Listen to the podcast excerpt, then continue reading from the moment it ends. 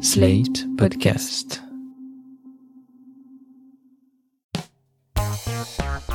Il y en a pour qui la vie est simple. Ils attendent 11 ans dans le placard sous l'escalier, et un matin, une chouette vient leur apporter une lettre qui leur annonce qu'ils sont magiciens. Pour moi, ça a été beaucoup plus pénible. J'ai dû supporter, pendant près de deux ans, de voir mon grand frère faire disparaître une pièce dans son bras. Je vous explique. Il prenait n'importe quelle pièce, une pièce bien dure empruntée à un adulte, il la plaçait dans le creux de sa main droite et venait frotter sa paume contre le dos de son bras gauche. La première fois, la pièce ne passait pas et tombait sur la table. Il la récupérait et recommençait exactement le même geste, sauf que là, elle rentrait dans son bras. J'étais hystérique. Quand je me replonge dans ces souvenirs, je peux même affirmer que je sentais le métal sous sa peau. J'adorais ce tour. Je voulais le voir et le revoir, je captais rien, c'était merveilleux. Bien entendu, je le suppliais de m'expliquer. Il me disait qu'il avait une petite fermeture éclair au niveau de la peau et qu'il pouvait y glisser ce qu'il voulait. Jusqu'au jour où il m'a vraiment expliqué le geste. C'était comme un deuxième miracle, un moment incroyable dans ma vie, où j'avais vraiment découvert ce qu'était un tour de magie complet. Je pourrais pas vous en dire plus, car il s'agit là d'un secret de magicien. Mais c'est le premier qu'on m'a transmis, et c'est ce jour-là que j'ai pu commencer à devenir magicien. Il existe bien entendu d'autres chemins et d'autres histoires, mais dans tous les cas, devenir magicien n'est pas quelque chose d'aisé. Dans cet épisode de Magicos, nous allons essayer de vous donner quelques pistes pour y arriver. Je suis aujourd'hui avec Alexis de la Fuente. Bonjour. Alors Alexis, tu as 24 ans, tu es ingénieur et tu as choisi à la fin de tes études la magie. Tu es également un des magiciens français les plus suivis sur YouTube, sur ta chaîne Les Avis d'Alexis que tu alimentes depuis des années maintenant en critique d'objets magiques. C'est ça, c'est bien résumé. Ouais. Alors c'est drôle parce que c'est quand même à l'échelle des gros youtubeurs, c'est une petite chaîne. C'est dérisoire. T'as 10 000 abonnés, C'est ça. mais elle a une influence significative dans le milieu de la magie parce qu'elle t'a même permis de trouver du travail. Et c'est en partie grâce à ça que j'ai pu trouver du travail, en tout cas alimenter euh, le CV que j'ai proposé quand j'ai, je suis sorti des études et que j'ai. De ton école d'ingénieur. Exactement. C'est tes parents qui devaient être contents. C'est c'est exactement ça. Mais à partir du moment où j'ai rempli le contrat d'avoir le diplôme d'ingé, après la vie a été euh, était grande ouverte pour moi, donc j'ai j'ai fait mes choix. En fait, j'ai vraiment travaillé un mois à, à la défense dans une entreprise.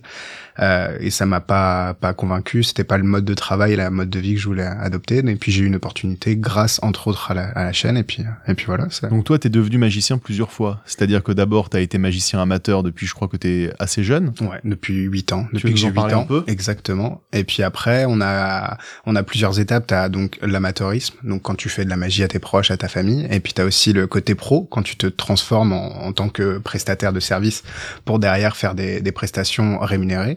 Et derrière, j'ai une troisième évolution entre guillemets, c'est euh, vendre de la magie. Travailler dans, dans, une un boutique, magasin de dans un magasin de magie. Exactement. Nous y reviendrons. Mhm. Donc comment toi, tu es devenu magicien quand t'étais petit La première étape? Je pense que je sais pas, j'ai pas entendu les autres euh, en parler, mais j'imagine qu'on a tous globalement la même histoire, ou en tout cas euh, la mienne est vraiment similaire à beaucoup d'entre euh, beaucoup d'autres. C'est euh, la boîte de magie quand j'étais jeune à Noël, la boîte de Patrick Sébastien. Donc tu vois, ça commençait mal. Qui n'est pas magicien. qui n'est pas Patrick magicien. Sébastien, mais, Mais qui, non, a quand mais qui a fait des boîtes de magie. pour la magie. Oui, et c'est vrai. Par contre, ça c'est important de le dire. Et et puis au final, c'est la main dans l'engrenage. Alors la boîte de magie, déjà comment ça se passe une boîte de magie quand on est enfant? Comment on la choisit? Est-ce que si on a des auditeurs qui veulent offrir une boîte de magie, il y a des conseils à suivre? Qu'est-ce qu'il faut faire, pas faire? Est-ce que Benjamin, notre réal, t'as eu une boîte de magie toi quand t'étais petit? Jamais. Et c'est une de mes plus grandes blessures. Ah ouais? Oui, j'adore la voulu? magie. Bien sûr. J'ai rencontré des magiciens et tout, mais ils avaient pas des boîtes de magie comme ça qui distribuaient, tu vois. Et il y avait pas un supermarché près de chez toi avec une petite boîte de magie qui traînait et des parents avec un peu de tunas pour t'offrir ça? Non, je crois que j'ai eu un set de chimiste à la place. Ah putain, ouais. on sentait le billet déjà. tu auras le set du petit pilote. D'accord. Du coup, pour, pour les boîtes de magie, moi, celle que j'ai eue était euh, ce que ce que mes parents ont fait, c'est ce que tous les parents font quand les enfants sont euh, sont jeunes. Enfin, les enfants sont des enfants du coup. C'est d'aller dans une grande surface et récupérer des euh, une boîte de magie dans les dans les rayons de Tous les jeux de société. Bah en fait, globalement, Pas les miens, apparemment. Ceux de sauf ceux de Benjamin. mais euh, mais ça on en reparlera. Ouais, mais c'est pas grave. d'entendre de dire ça. Non, mais en tout cas, ceux qui ont une boîte de magie, je pense que le, le module, le module operandi, si on peut utiliser cette formule, c'est vraiment d'aller dans une grande surface et, euh, et de récupérer une boîte de magie dans les, à côté des jeux de société. Et pour le coup, c'est bien et après avec le recul c'est pas bien. En fait, c'est bien pour donner l'intérêt aux gens et c'est vrai que le problème dans les boîtes de magie vendues dans le commerce, c'est que euh, tu sais les boîtes, il y a écrit 300 tours dessus Ouais. et t'en fais deux et quand t'en fais deux, c'est bien. Euh, et en fait, on privilégie la quantité au détriment de la qualité à ce niveau-là, même si dans un premier temps, les c'est plutôt l'éveil à la magie et c'est plutôt le, le côté de s'y intéresser. Donc c'est pas si mal, mais c'est vrai que tant qu'à faire, si on peut commencer avec des bonnes références, c'est c'est mieux. C'est quoi du coup une bonne référence? Genre je suis parent, j'ai envie d'acheter la meilleure boîte de magie Bah, à en mes fait, enfants. En fait, l'idée c'est de, comme tout, hein, quand t'as envie d'acheter une guitare, tu vas pas forcément à Leclerc pour acheter une guitare et pour donner euh, le goût de la guitare à ton fils, même si ça peut donner, euh, ou à toi, ta fille d'ailleurs, il y a pas de, de sexisme à ce niveau-là. Euh, tu peux. euh, si, dans si, le monde de la magie, mais c'est un problème. Oui, ça t'en reparlera, mais ce j'imagine. sera l'épisode 3. Exactement. Mais du coup, euh, non, en fait, l'idée c'est euh, d'aller s'adresser. Il y a des professionnels. Bon, évidemment, je prêche ma paroisse, mais euh, il y a des il y a des boutiques de magie. Et il y a surtout des des gens qui s'y connaissent et qui peuvent conseiller. Il y a des des gammes de de produits qui sont faits par les magiciens et pour les les enfants. Du coup, c'est pour ça que euh, je pense que c'est mieux de s'adresser à des gens qui, qui savent de quoi ils parlent et euh, quitte à acheter euh, un tour à 15 euros plutôt qu'une boîte de 300 tours à 30, bah au moins euh, tu feras le même nombre de tours au final, mais tu auras quelque chose de plus qualitatif et quelque chose qui t'aura déjà donné tous les éléments ou en tout cas plus d'éléments concrets sur sur l'apprentissage et sur euh, ce que tu as envie de faire derrière. Donc quand on achète une boîte de magie, à l'intérieur on a plein d'accessoires. Et ça c'est un peu donc la suite de la question comment devient-on magicien? D'abord on achète du matériel, mais le matériel de magie euh, qui fonctionne tout seul, il y en a un petit peu, ça existe. ça existe. Ouais. mais ça n'existe pas sans un bon texte, sans une bonne présentation. Et la boîte de magie, j'imagine qu'elle apporte pas vraiment ça. En fait, je le sais parce que je m'en souviens. J'en ai aussi eu. T'as énormément de joujoux. T'as pas grand chose de de conseils, d'explications. Et donc, c'est vrai qu'on se dit, aujourd'hui, il y a des boutiques de magie. Donc, toi, tu travailles chez Magic Dream, C'est ça. qui est un une boutique de- en ligne et une boutique physique, alors qu'il a euh, subi un, un accident récemment. Le, la ça. boutique a brûlé Mhm. mais vous êtes en train de la reconstruire On et vous proposez quand même donc des de, de vendre tout ça et vous avez donc que des magiciens dans cette boutique qui sont capables de vous orienter. euh. Vous avez souvent des enfants? Bah, en fait, c'est vraiment notre cœur de notre cœur de métier de faire de la magie à des enfants. Quand on avait la boutique et qu'on est en train de, de, ref- de refaire, on, travaillait majoritairement avec euh, avec des débutants qui venaient voir les tours. Et nous, c'était vraiment parce qu'on est tous passés par là. C'était vraiment notre notre kiff, si on peut dire, de de, de faire découvrir en fait la magie à, à des gens qui connaissaient pas et de la faire découvrir encore une fois proprement avec des bons des bons accessoires et surtout tout ce que tu viens de dire, le texte derrière. Parce que quand Max, par exemple, fait des démos à la boutique, c'est pas juste il te montre un c'est il te fait vivre une expérience. Et c'est ça aussi qui te donne, euh, qui te donne envie, plus que euh, la boîte où t'as euh, 300, comme je l'ai dit, euh, objets à l'intérieur et tu sais pas t'en servir. Donc c'est pour ça qu'aussi euh, la- la- l'accompagnement de l'apprentissage, il est important. Et derrière, euh, c'est vraiment la plus-value euh, par rapport à ce que tu peux trouver dans la grande surface. Quoi. et toi, tu as donné des cours de magie? Et moi, j'ai donné des cours de magie exactement à un enfant? À un enfant qui avait quel âge? Qui avait euh, 12-13 ans. Et alors, ça s'est passé comment? Et ben ça se passe très bien. euh, Enfin, ça s'est passé très bien. Et en gros, euh, c'est une rencontre, bah, toujours grâce à la chaîne. C'était quelqu'un que moi, j'ai fait mes études à Albi et qui habitait pas très loin. Et du coup, il m'a contacté et il voulait faire de la magie. En tout cas, il en faisait déjà et il voulait apprendre d'autres choses. Et c'est et c'est plus le côté euh, émulation euh, mutuelle entre euh, il fait de la magie, je fais de la magie, et donc ça évolue. Enfin, il a, c'était limite pas des cours en fait. C'était plutôt des, des moments qu'on passait ensemble à se montrer des trucs. Et donc ça faisait évoluer et lui sa magie parce que évidemment j'avais quand même des bases et des, des un background un peu plus euh, grand que lui, mais derrière moi aussi j'apprenais beaucoup. Donc en gros, tu vas chez la personne et euh, toi t'as préparé ton cours avec le tour que tu veux lui apprendre. Donc tu lui fais et derrière tu lui expliques et tu lui expliques surtout pas que la technique, mais aussi pourquoi t'as fait ça, pourquoi t'as dit ça et pourquoi la structure de la de la routine elle est comme ça. Tu lui donnes des exercices aussi d'entraînement et de, de travail? Non, moi j'étais très mauvais prof à ce niveau-là parce que euh, s'il voulait apprendre quelque chose, il l'apprenait par lui-même. Après, moi je lui expliquais la technique, mais derrière c'était à lui de se former. euh, Et c'est pour ça qu'il n'y a pas aussi euh, d'école de la magie à proprement parler. C'est parce que chacun fait sa propre euh, tambouille en fait. Et derrière, si ça va bien pour l'élève, euh, en tout cas si tu trouves que pour lui ça va bien et que pour lui ça lui convient, il n'y a pas de règle en fait. L'important c'est vraiment qu'il évolue et qu'il apprenne des choses et puis que qu'on passe tous les deux au même moment. Alors, dans les moyens de devenir magicien, il y a quand même la transmission, qui est une, euh, qui est une des, un des biais. Donc, tout le monde n'a pas la chance d'avoir un magicien célèbre ou très fort qui va lui apprendre petit à petit sa, sa magie, mais c'est quand même une, euh, c'est quand même quelque chose qu'on entend pas mal dans le milieu, et surtout à l'époque. Donc là, je voudrais revenir un petit peu sur euh, l'histoire de l'apprentissage de la magie qui a énormément évolué dans, dans, dans les, je dirais, 20 dernières années, forcément, avec l'avènement d'Internet qui a quand même tout changé en termes de diffusion du savoir à tous les niveaux, euh, magie y compris. Je, je pense qu'il y a une... Euh, donc la, la magie, c'est un art très ancien, qui a quand même toujours été bercé par le secret. Ça, c'est un, c'est, peut-être la pierre de voûte de, de l'apprentissage magique, c'est qu'il faut, il faut pas le diffuser n'importe comment. Mais en réalité, un secret, c'est aussi fait pour être diffusé. Donc, en tout cas pour être transmis. Donc il y a, il y a 100 ans, pour apprendre la magie, c'était vraiment le maître et l'élève qui se transmettaient des choses, euh, des astuces, des, des, techniques, des méthodes, des objets, et qui parfois emmenaient euh, les, les secrets avec eux dans leur mhm. tombe parce qu'il n'y avait pas forcément les moyens d'éditer ou, de, ou facilement de diffuser. Il y a une vingtaine d'années, il y a eu 20-30 ans un avènement de la vente par correspondance. Ça, c'est intéressant parce qu'on voit souvent que la vente par correspondance, c'est un peu l'ancêtre d'Internet. Ah, dans, tous les, dans tous les domaines, ce qui marchait en vente par correspondance il y a 30 ans, aujourd'hui cartonne sur Internet. Et moi, j'ai beaucoup, euh, je me suis beaucoup documenté sur euh, la magie un peu avant ma naissance parce que c'est toujours intéressant de regarder derrière soi. Et j'ai vu des, des catalogues entiers. de, donc, on va employer un terme technique, c'est le terme gimmick, mais qui est un mhm. terme très important. Un gimmick, c'est un objet qui va être spécifique à un tour. Donc, on peut parler d'objet truqué.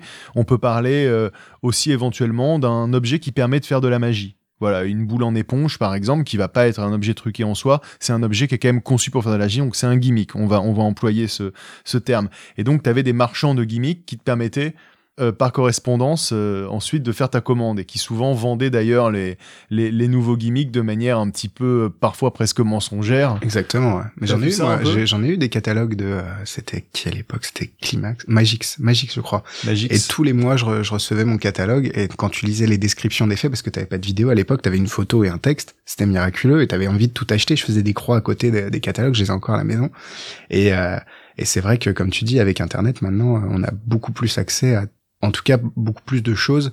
Je sais pas si c'est forcément plus intéressant pour les magiciens parce que au final on arrive à, truquer plus de choses, les vidéos, la façon dont tu vends les choses, et du coup euh, c'est vrai que le côté des catalogues était vraiment intéressant. Et je pense que ça c'est un côté vintage qui plairait aussi aux nouveaux magiciens. Sur le, sur le côté un peu secret. Exactement. Ouais. Ça, tu penses qu'il y aurait une, il y aurait moyen. Euh... Mais ça a été fait. Il y a même des, euh, des Français de euh, Magical Slate qui avaient fait un, un, un magazine qui s'appelle Bullfrog et c'était vraiment intéressant et c'était euh, euh, t'avais ce côté vraiment euh, un peu secret de si tu savais pas où tu pouvais l'acheter, tu l'achetais pas et et donc il y a tout ce côté plus vintage, plus le secret qui a fait que ça a bien marché. Ça ajoute de la ludicité en fait à, la manière d'acheter. Euh... Mais c'est ça aussi qui est intéressant parce que c'est vraiment, on se rend compte qu'au final le tour il est il est ce qu'il est, mais c'est plutôt toute la, toutes les techniques de vente et tout le marketing qui est derrière, même s'il est à l'échelle de la magie, qui est vraiment intéressant et qui, ton expérience d'achat fait que, on dérive un peu, mais fait que euh, il y a une espèce de, de t'as envie de l'acheter alors que c'est pas forcément quelque chose dont t'as besoin. Et c'est aussi ça de devenir magicien, c'est d'être capable d'aller chercher du matériel sans trop se faire avoir. Ça fait un peu partie de l'expérience aussi et de l'apprentissage. C'est le graal ultime de tous les magiciens. Malheureusement, euh, même moi que ça fait cinq ans toutes les semaines,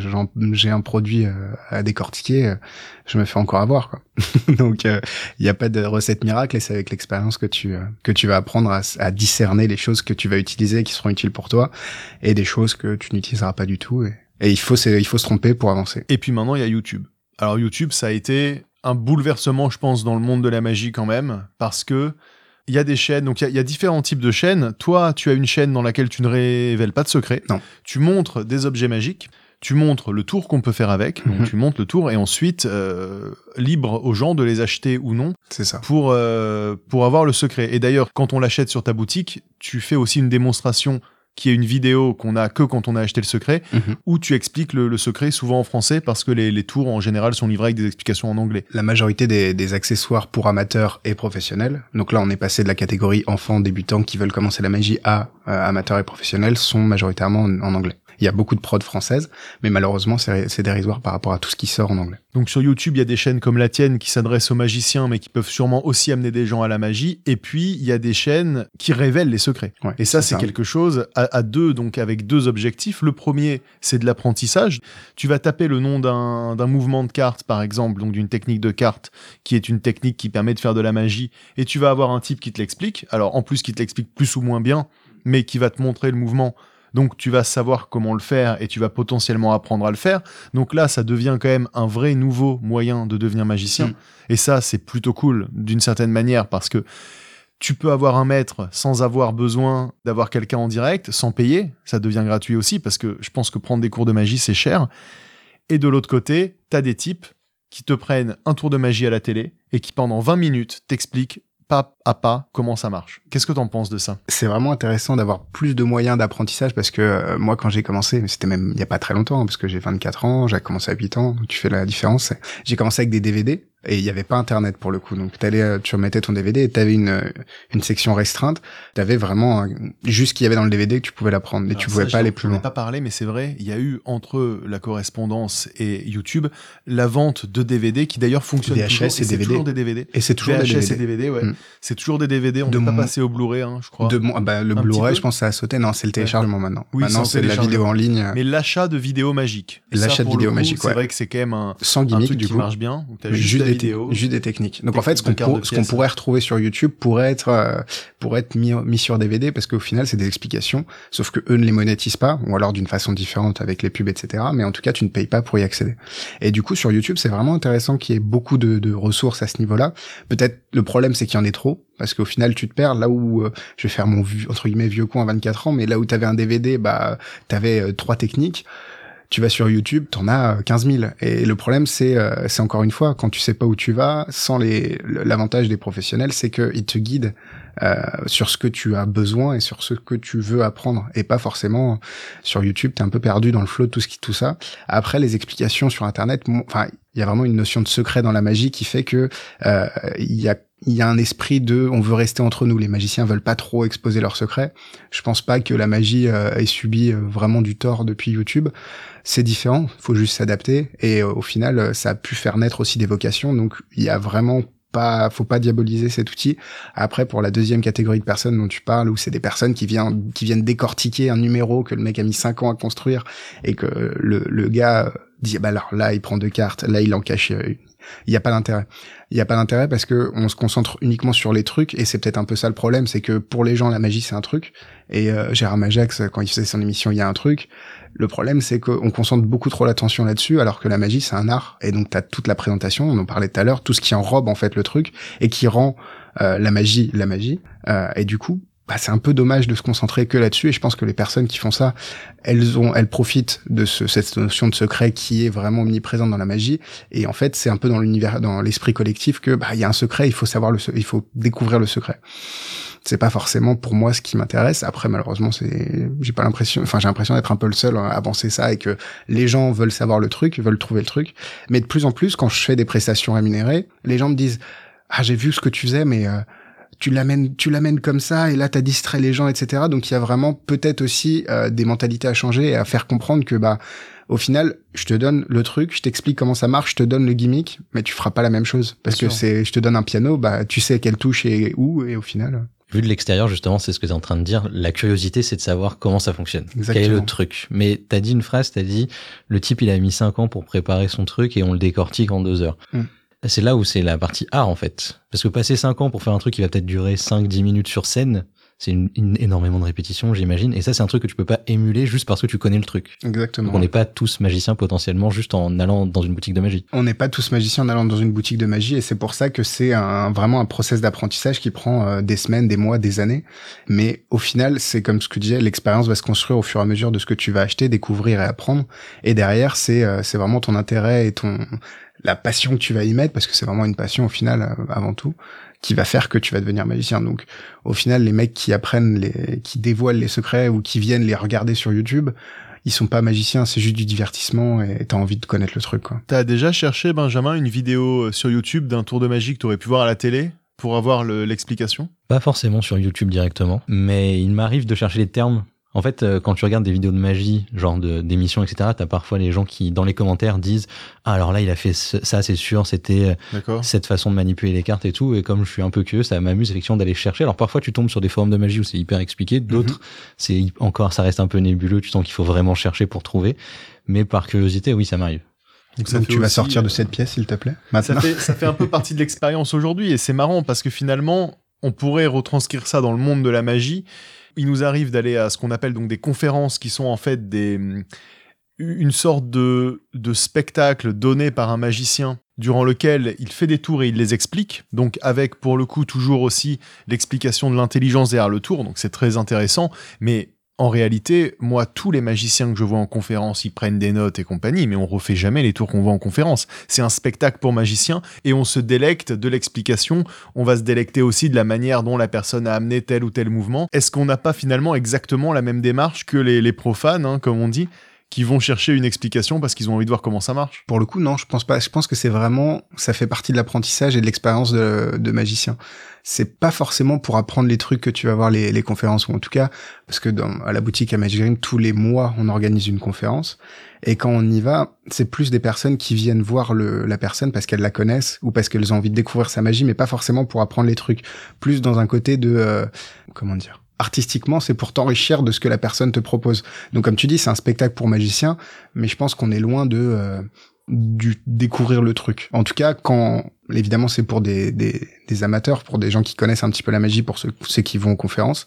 Et euh, je pense que le, le côté connaître le truc en conférence, il est euh, anecdotique par rapport à découvrir la personne et découvrir ce qu'elle fait en vrai. Moi, j'aimerais bien voir une conférence où il explique pas les trucs. Ça Eh ben, existe. il doit faire la gueule un peu. Bah, pour autant, ça permet aussi derrière de te construire tes propres explications et de toi-même booster ta créativité et, apprendre autrement. J'ai une question sur ce thème, c'est que moi, par exemple, quand je sais quel est le truc, ça me fascine de le voir faire et de me dire, en fait, je, je sais qu'il est là, mais je le vois pas.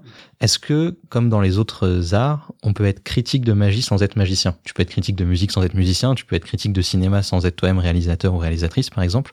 Est-ce que pour être critique de magie, il faut absolument être magicien? Parce que tu viens de dire que les gens qui veulent savoir comment c'est fait ou qui aiment regarder et savent que là, c'est particulièrement bien fait, s'ils sont pas magiciens, ça compte pas vraiment. Non, au contraire, je pense que c'est bien. Enfin, moi, je trouve que, au vu qu'on fait de la magie pour les gens et pas pour les magiciens, parce qu'il y a deux types de magie. Tu parlais des conférences qui sont de la magie forcément pour magiciens, vu que c'est des, des amateurs qui y vont, des, des, comment on dit, des personnes qui savent pourquoi elles y vont.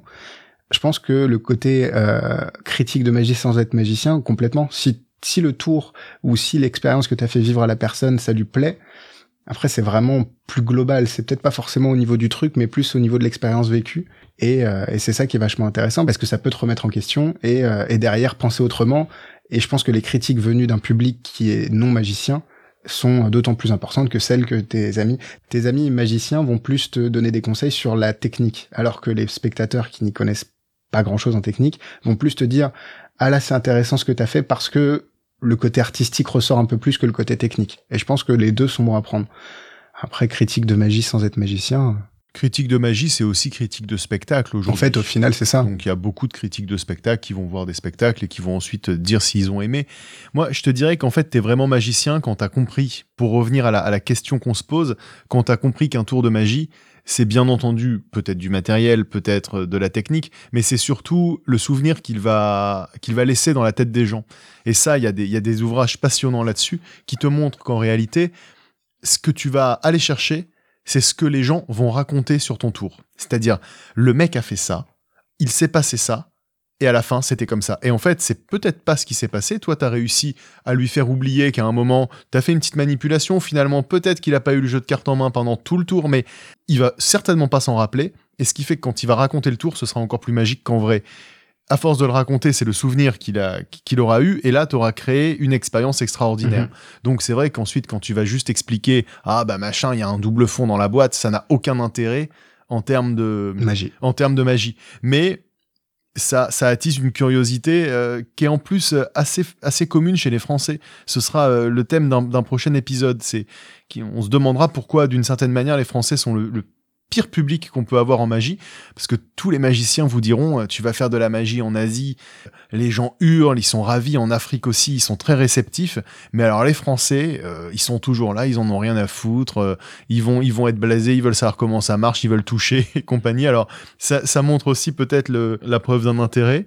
D'ailleurs, ceux qui veulent euh, regarder, t'as Julius Dean, qui est un magicien qui fait de la magie beaucoup sur Instagram, donc Ouais. beaucoup en vidéo, qui, mm, qui a eu une popularité assez, assez énorme, et du coup, qui a fait le tour du monde un petit peu avec de la magie, il faisait des vlogs dans plein de pays.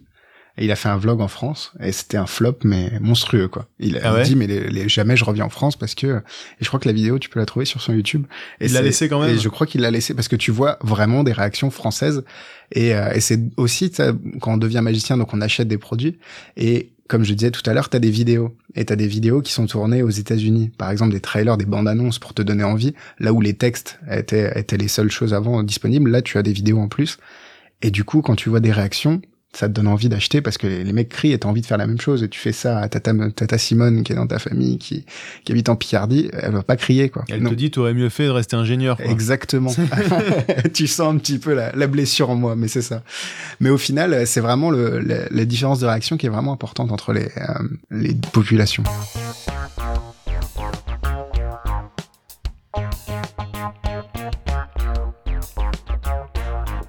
Je me suis intéressé au, parcours de quelques grands magiciens. Je me suis dit un peu alors comment eux ils sont devenus magiciens, qu'est-ce qu'ils ont fait euh, avant d'être euh, d'être célèbres? Et bon, on voit quand même des, patterns qui se retrouvent, notamment celui du théâtre. Donc, par exemple, euh, David Blaine, qui est quand même un, un magicien extraordinaire aujourd'hui, qui est qui est vraiment un magicien à part en plus entre le magicien et le sorcier.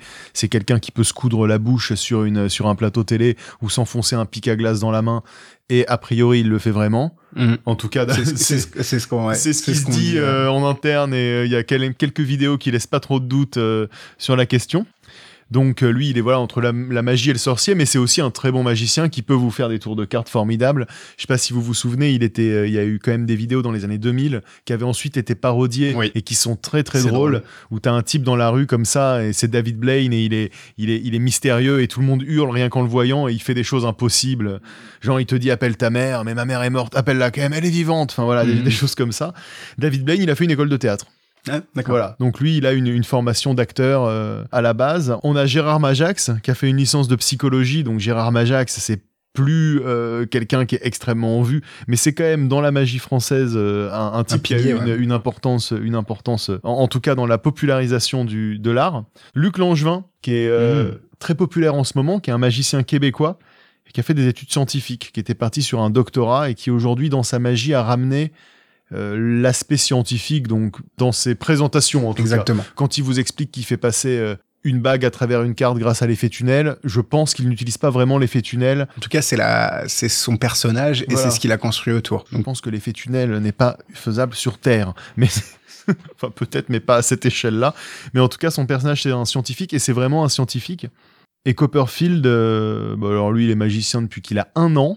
Non, pas tout à fait, mais il, faisait déjà des petits spectacles de magie à 8 ans. Enfin, il, était déjà euh, dans le délire très tôt et euh, il a étudié la, la prestidigitation euh, à l'université. d'accord. Donc il y avait euh, Il y avait une école de magie. alors il y avait en tout cas visiblement une section euh, une section magie dans son université dans laquelle ensuite il a donné des cours vraisemblablement. T'as des anecdotes toi de magiciens que tu connais comme ça qui ont un parcours atypique? Non, au final, euh, moi j'ai vraiment le, le côté euh, général de boîte de magie. Faut savoir aussi que les personnes dont tu parles, c'est des personnes qui sont ultra minoritaires dans le monde de la magie.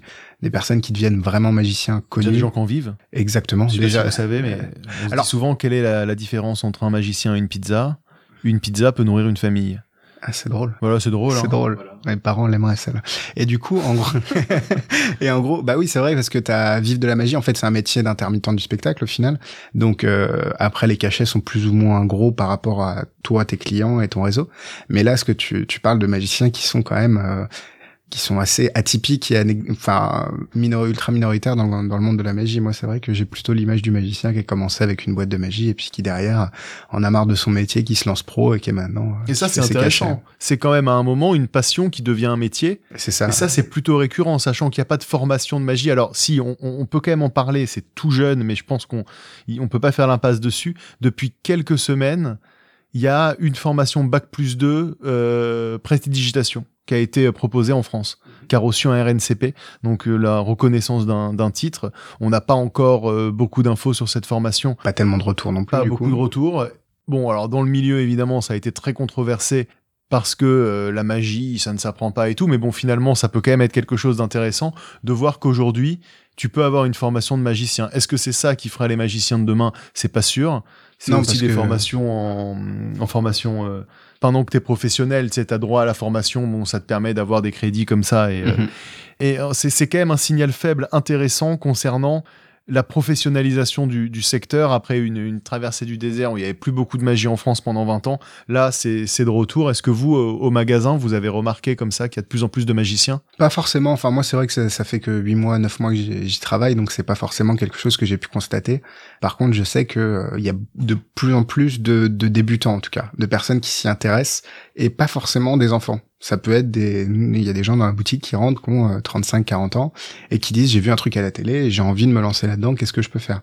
Et du coup, nous, c'est notre conseil de pouvoir dire, bon, bah, tu peux regarder cette vidéo, tu peux acheter tel, tel truc, et derrière, c'est intéressant de voir que le, je pense que le profil des gens qui commencent à s'intéresser à la magie commence à, et c'est pour ça que l'école est de plus en plus, enfin, est de plus en plus au centre des, des discussions, c'est que bah, c'est plutôt des adultes, des jeunes adultes ou même des adultes qui euh, qui s'intéressent et qui découvrent que c'est plus tellement quelque chose de- d'enfantin pour les enfants et du coup le profil change. Alors là, j'ai j'ai une question pour, pour vous en tant que vendeur de trucs. Mm. Est-ce que si demain il y a un type complètement débutant ou disons même profane qui arrive dans la boutique et qui dit j'ai vu ce tour à la télé, est-ce que vous l'avez? Qu'est-ce que vous faites? Ça dépend combien le tour coûte. C'est un tour, c'est un Non, tour à pas du 3000 tout. balles quoi. Pas du tout. C'est Non, une par contre, de colombe. c'est une lévitation de colombe. Voilà. Donc la colombe déjà c'est mort normalement. Ça, enfin, Ça le- vole. Ça vole aussi. Eh oui. ah Mm. Et du coup, non, en gros, t'as, euh, ça existe. Il y a des gens qui viennent et qui disent, euh, j'ai vu euh, Gus faire de la magie sur TF1 hier soir, il a fait ça. Mais c'est pas forcément des, des, des profanes. Après, si un profane arrive, déjà, on va s'intéresser à son niveau. T'apprends pas, euh, j'ai pas les références en musique, donc je pourrais pas te faire la comparaison, mais t'apprends pas une euh, une symphonie hyper compliquée. Un mec qui dit ah je l'ai écouté hier, est-ce que je peux la rejouer quoi euh, Non non, on s'intéresse vraiment à son niveau et derrière euh, on lui conseille des choses qui sont adaptées parce que lui il a pris l'intérêt de ce tour-là, mais c'est pas forcément ce que lui- il a peut-être qu'il a vu que ça au final. Donc on va lui montrer des choses et derrière on va voir ce qui lui plaît et ce qu'on peut lui conseiller en fonction de son niveau. D'accord. Après, il y a des gens qui disent je veux ça. On leur dit que c'est pas bien ou en tout cas que c'est pas adapté à eux et je veux ça. Bon, on leur vend. Après, nous, on va pas empêcher une vente, mais on essaye quand même de conseiller parce qu'au final, si on conseille mal et qu'on lui vend quelque chose à 3000 euros qu'il utilisera jamais, il reviendra pas. Et c'est pas et au final nous on cherche vraiment des clients qui s'intéressent et qui peuvent derrière euh, devenir des magiciens amateurs et pourquoi pas professionnels et du coup qui viendront chercher le conseil. Alors pour conclure, si on veut devenir magicien et qu'on écoute euh, Magicos avec cette, euh, Déjà, on a du bon cette goût. idée, cette envie, déjà on a bon goût, on écoute du très bon podcast. Qu'est-ce qu'on fait? La première étape, si on veut découvrir ou faire découvrir à un enfant, on va plutôt dans un magasin de magie chercher des tours pour enfants. En tout cas, on va chercher du conseil autant que possible. On évite le supermarché, on évite Internet euh, dans un premier temps si on a euh, la possibilité dans un magasin près de chez soi. Mhm. C'est Après, ça peut être aussi, euh, ouais, mais ça peut être aussi le, le côté euh, l'emmener à un spectacle. Le goût de la magie, il commence pas forcément par l'achat ni le conseil, mais peut-être aussi par l'éveil à la magie et pourquoi pas aller voir un spectacle pour enfants, aller voir euh, un arbre de Noël et, euh, et derrière, si l'enfant a, a un goût pour ça, ouais, là on passe euh, sur Un arbre le- de Noël, c'est un spectacle à Noël autour de la magie. C'est un Ex- un peu. Enfin non, un arbre de Noël, c'est un, spect... enfin, c'est un spectacle qui est organisé en fin d'année par des entreprises et souvent il y a des magiciens. Il y a des magiciens. Toi, t'en as fait. Et moi, non, moi je fais pas la magie pour enfants, c'est très compliqué. C'est vraiment un métier à part entière et je respecte euh, déjà les enfants, c'est très compliqué de base. Et la magie pour euh, enfants, quand tu vois comment les adultes cherchent à trouver le truc, Ouais. qu'ils ont quand même un certain contrôle et et qui sont dans la retenue. Alors t'imagines des enfants que qui, qui crient, etc. C'est vraiment un métier qui est Alors moi, compliqué. j'en ai fait. Ouais. Quand j'étais euh, bah, tout jeune magicien, justement, j'avais euh, 14-15 ans. Et on achetait, on achetait beaucoup de tours. Enfin, ma mère achetait des tours, comme c'était elle à l'époque qui tenait les rênes financiers de la famille. Et forcément, car j'étais collégien et donc euh, je ne rapportais pas énormément d'argent euh, au foyer. Mais donc elle m'achetait plein de tours et à un moment elle m'a fait là, franchement, euh, on claque de la thune à mort dans tes tours. Tu passes tes heures devant ton miroir là à faire tes machins. Bah va faire des spectacles. Alors moi je me suis décomposé. Elle m'a poussé à le faire. Elle m'a poussé à mettre des petites affichettes euh, chez la boulangère et compagnie. Et j'ai fait des anniversaires et ça s'est très bien passé. Mm. C'est-à-dire que j'avais mon j'avais mon plan et en fait les enfants étaient plutôt cool. Bah tu vois, C'est une bonne expérience. Je pense que c'est une bonne expérience. Après, pour en faire un métier et que tous les samedis, tu as envie d'aller voir 30 enfants à qui tu vas faire un spectacle, et à force, avec l'expérience, je suis sûr que c'est très bon. Mais c'est pour moi le début, la transition entre magie pour adultes, que je fais beaucoup, enfin pour adultes, pour tout le monde globalement, mais euh, à la magie pour enfants, c'est vraiment un public qui est compliqué et qui, à gérer, je trouve, par mes petites expériences, font que moi, c'est pas pour moi. Et du coup, voilà, spectacle, Euh, après conseil en boutique et puis après là, à partir du moment où tu t'y intéresses un petit peu, tu as le bras dans l'engrenage et tu sauras aller chercher de par toi-même sur internet. Euh, je me rappelle, j'avais j'étais sur des forums sur jeuxvideo.com. Tu avais un forum sur le paranormal et la Ah magie oui. parce que c'était un petit peu mélangé. Ouais, euh, ça c'est très bien de mélanger le paranormal Exactement. et la prestidigitation, Bah, on adore. Parce que c'est le cas en fait. Et du coup, euh, et je me rappelle de dès que ça vous, je me rappelle du pseudo sur du jeuxvideo.com, paranormal, magie et harcèlement. c'est nos trois thèmes de prédilection aujourd'hui. Et j'avais rencontré des, des personnes sur MSN et on, on se parlait, et on échangeait et c'était les premières euh, prémices de, euh, de mon apprentissage. Et donc, euh, ça peut être aussi, sur Internet, il y a des choses à prendre et des choses à... Mais à partir du moment où tu t'intéresses et puis que tu trouves les bonnes références, les bonnes personnes, ça peut être vraiment intéressant aussi. Donc une fois qu'on a le pied dans l'engrenage, sans, sans vouloir faire de la pub malvenue, mais c'est la vérité, c'est peut-être pas con de regarder des critiques de gimmicks comme celle que Ouais. tu fais, où toi t'es plutôt honnête. Tu vas dire ça c'est bien, ça c'est pas bien, ça c'est dur, ça c'est facile, ça ça va vous demander du travail en termes Mhm. de présentation, parce que c'est un, c'est un tour un peu... euh, Compliqué. ça c'est une bonne idée d'aller quand même Ça- chercher au lieu d'acheter compulsivement. Là, pour le coup, c'est vraiment pour les, les, les amateurs éclairés, quoi. Si on veut prendre des cours de magie, Moi, j'ai pas de. Un maître. Alors, tu as Bernard Billis qui Ouais. donne des cours de magie tous les samedis. Bernard Billis qui passait au plus grand cabas du monde. Le plus grand cabas du monde, c'est terminé. Et qui est, euh, moi, j'ai appris, j'ai commencé à apprendre avec lui, mais en DVD. Et si j'avais- Billy, c'est une référence. C'est une en référence. Il y a, il y a apprentissage. quelques magiciens comme ça qui sont un peu références euh, dans le, dans le milieu. Et du coup, tu peux prendre des cours avec lui. Il a plusieurs groupes de niveaux. C'est pas donné, mais c'est pas excessivement cher Combien par rapport. Je crois que c'est 500 euros l'année, sur, à raison de tous les samedis, euh, Ah oui. sauf vacances scolaires. Oui, ça va. Pour mais c'est des euh, groupes. euh, Et mais c'est des groupes de, et c'est c'est pas voilà. Après tu peux prendre tu peux euh, si un magicien il a fait de la magie à l'anniversaire de ton papa ou autre, tu peux le contacter et potentiellement il pourra donner des cours. Tout tout magicien que toi t'as apprécié regarder est potentiellement un bon professeur. C'est pas forcément le cas mais c'est potentiellement un professeur. question un peu, un- peut-être un peu plus compliquée, mais si demain j'ai envie de devenir l'élève d'un d'un grand magicien, Hmm. comment est-ce comment est-ce qu'on peut faire? Est-ce qu'il y a une méthode? Est-ce qu'il y a des, des moyens de les approcher? Tu m'envoies tu m'envoies un mail? Ouais. Ouais. non, en fait non, je je sais pas. Je sais pas. Tu pourrais essayer de les contacter, contacter leur boîte de prod, leur euh, leur directeur. Et je mais je suis pas même. Alors pas moi je dirais plutôt parce que c'était une question que je te posais, mais j'ai quand même Mais un, un une- petit bout de réponse. Il y a des rendez-vous de magiciens euh, secrets qui se font un peu dans, dans Paris à certains Mhm. endroits quand tu te renseignes un peu et de toute façon tu, tu obtiens vite ces infos-là quand tu es dans le milieu. Mhm. Et là, potentiellement, tu peux aller rencontrer des magiciens et éventuellement, tu peux les impressionner, essayer de, de devenir leur élève. Mais souvent, moi, ce que j'ai entendu, c'est que c'est le maître qui dit Toi, euh, tu m'intéresses, euh, viens là, je vais te montrer quelques trucs. Exactement. Donc, mais on là dans ces dans une tradition là, un peu de. Ouais, mais parce que c'est très spécifique ce que tu demandes. C'est vrai que voir des grands magiciens dans ces rendez-vous-là, c'est pas non plus quelque chose qui arrive tous les jours. Eh, mais les, les- les auditeurs de Magicos, ils sont pointus et ambitieux. Ah bah Donc s'ils moi, veulent je sais venir. que ça va être, je veux être euh, Ah l'élève oui. de David Blaine ou rien. Ah oui, d'accord. Voilà. Oui, oui. Par exemple, là, je Du pense à faudra Nicolas déjà- qui nous écoute. Et D'accord. il m'avait dit ça. C'est David Blaine ou David Hmm. Blaine ou merde. D'accord, Voilà, ok. pour être même. Bah un après, peu c'est bien d'avoir des ambitions, mais c'est vrai que c'est compliqué. D'accord. Donc c'est quand même aujourd'hui pas si facile Non. d'accéder au savoir-faire des plus grands en magie, malgré YouTube, malgré les DVD, Non. la magie qui s'est démocratisée euh, ces dernières années. C'est plus le côté euh, réunion entre amis qui fait que euh, tu vas évoluer plutôt que apprendre les secrets auprès d'un maître. Là, c'est un peu, même si ça existe encore, c'est assez minoritaire. Et là, c'est plutôt le côté euh, groupe d'amis qui, qui se montrent des choses et qui, qui évoluent ensemble. J'ai une question de plus pour vous quand même, parce qu'on parle depuis tout à l'heure de comment être, euh, de comment devenir magicien, mais comment on devient un bon magicien?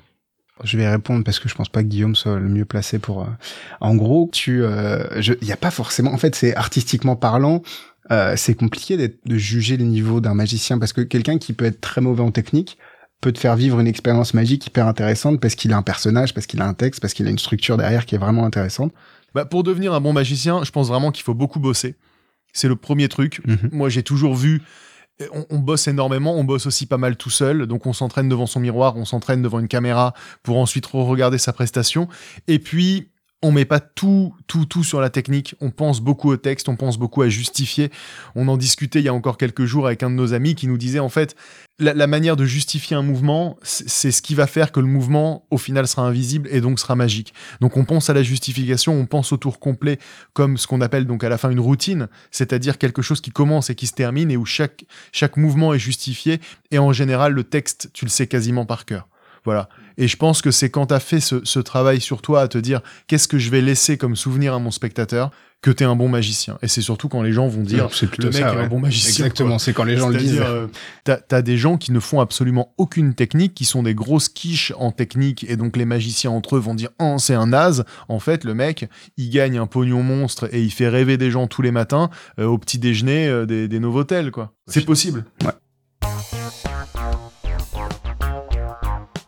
Bah, merci beaucoup Alexis. Merci à C'était très intéressant. J'espère. si on veut te retrouver, donc c'est plutôt chez Magic Dream pour les profanes Si vous voulez me qui voir. pourront te rencontrer, éventuellement te demander des conseils bah, pour débuter Mhm. ou euh, Max aussi, si jamais ils veulent, ils sont à la boutique. Max est un très bon vendeur. Je mets l'accent là-dessus parce qu'il est, il est, il est incroyable. Même moi, Paris. connaissant la magie, il me fait, il me fait vivre des trucs qui sont vraiment bien. vous êtes au niveau de la Tour Eiffel. À et côté de la Tour Eiffel. Quand on est ailleurs en France, il y a des magasins de magie dans à peu Exactement. près toutes les grandes villes. Et puis nous, on a une, un groupe euh, Facebook, enfin on a une page et un groupe Facebook. Donc on a une page Facebook pour euh, les tout le monde au final, pour promouvoir des produits, pour promouvoir des lives. On fait des lives, on fait des vidéos, etc. Et on a un groupe sur lequel on montre des choses, un groupe secret dans lequel il y a un petit formulaire pour rentrer. Donc les amateurs normalement euh, éclairés savent y répondre. Et derrière, ça leur permet de voir vraiment comment fonctionnent les trucs. Donc ils voient les secrets. On montre les secrets parce qu'on considère que au final, un, quelqu'un qui est éclairé avant achat sera plus content de son achat par la suite. S'il sait ce qu'il achète, au final, il pourra pas se le fabriquer, pas se le refaire, mais au moins, Ouais. sa démarche, euh, enfin, ça, ouais, son, son processus d'achat est quand même. Il sait où il va. Il y a aussi le forum Virtual Magie, C'est ça. qui est un forum très ancien. Alors ça, c'est c'est drôle. C'est vraiment un des premiers sites internet fran- francophones qui a vu le jour il y a, je crois qu'il y a- il y a 20 ans. Hmm. Donc c'était pas si évident à l'époque. Donc c'est un forum sur lequel il y a plein de magiciens et il y a pas mal de conseils. Il y a pas mal. C'est c'est un bon endroit pour rencontrer des magiciens quand vous en connaissez aucun. Et il y a une partie de ce forum qui est réservée aux euh, aux initiés. Et pareil, pour rentrer dans la partie de ce forum qui est la chambre des secrets, où on va parler technique, où on va parler secret, il faut être, euh, il faut être Éclairé. éclairé et validé par un administrateur. Donc Exactement. là encore, on va retrouver même sur Internet ce, toujours ce secret. et, euh, C'est ça. Il y a toujours, en fait, ça s'ouvre de plus en plus. Mais je pense comme à l'époque, au final, il y a toujours, si un tel connaissait un tel et qu'il le faisait rentrer dans le groupe, c'était juste euh, réel parce que tu rencontrais les gens, c'était pas sur Internet, mais ça reste cette notion de partage et d'échange qui est quand même, euh, ouais, exactement. C'est, ça reste quelque chose d'assez présent dans la magie. Merci d'avoir à répondu à, toutes ces questions, de nous avoir éclairé sur comment devient-on magicien. Et puis ensuite, ce sera à chacun de faire son chemin. Merci Benjamin pour tes interventions. Mais je t'en prie. À bientôt. Ciao, ciao, ciao.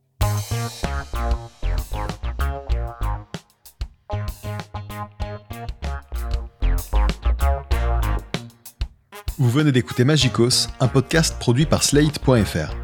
Si cet épisode vous a plu, n'hésitez pas à vous abonner et à nous lâcher de très grosses étoiles.